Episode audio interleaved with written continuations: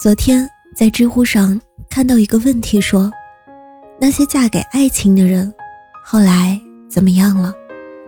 题主说自己是个嫁给爱情的人，婚前他觉得两个人之间只要有爱情就足够了，但是结婚三年之后，他逐渐发现生活成了一地鸡毛，两个人三观不合，争吵无数。但是他又没有足够的经济能力单独抚养小孩，所以只能这样耗着，想离离不了，想过又过不下去。看到他的经历时，我很感慨。我们经常在网络上被教育说，不管再晚都要嫁给爱情，但很少有人告诉你，婚姻不是靠爱情就能长久的。你要知道。爱情从来不是一件一劳永逸的事，不是你们两个人相爱，生活就能一帆风顺的。婚姻它是需要好好经营的，一旦有一方不想要投入进去，那么另一方无论付出多大的努力，都于事无补。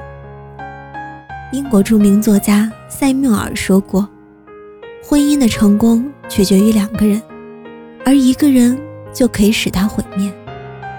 嫁给爱情从来不是走进天堂，而是要面对那些实实在在的柴米油盐。恋爱可能是两个人的事情，但婚姻却是两个家庭的事情。婚姻之所以复杂，就是因为你由此进入了一段崭新的人际关系。你需要接纳所有光环破碎的可能。也要懂得处理生活中琐碎的事情，你还必须耐得住烦。很多时候，你需要明白，不是两个人相爱，你们在情绪上就一定能同步。你高兴的时候，对方或许正好悲伤；你不想说话的时候，对方却正好兴奋不已。你要学会接纳和处理好常态性的情绪齿轮的错位。就像毕淑敏说的那样，婚姻不仅是两情相悦，还是考验和煎熬，是一种对熟悉生活的破坏和崭新模式的建立，包含了智慧、勇气、人格、意志的双方重组。永远不要把爱情看得太重，不要把经营看得太轻。要知道，那些真正长久且幸福的婚姻。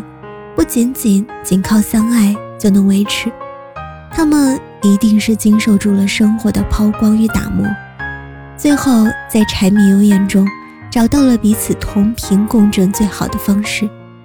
好的婚姻就是这样，互相滋养，彼此成长，而不是永远依靠爱情，巍巍不前。之前网上有一句很火的话：结婚你可以图男人有钱。有权有潜力，千万别图他只对你好，因为有钱他会给你想要的物质，有权可以为你积攒人脉，有潜力日后总有飞黄腾达的时候。但如果你把感情当做这婚姻唯一的豪赌，别的都不考虑，那么一旦感情破裂，你便输得彻彻底底，最终一无所有。是呀。只考虑物质的婚姻可能是庸俗的，但是不考虑物质的婚姻，一定是不会幸福的。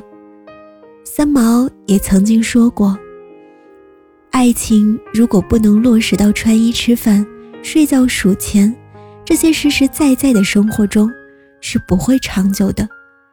婚姻到了最后，拼的不是爱情，而是两个人共同抵抗现实的能力。”你要知道，靠山山会倒，靠人人会跑，真正的安全感都是自己给的。可能未来某一天，你会发现，不管你有没有嫁给爱情，最后都会后悔。亲爱的，祝你晚安，好梦。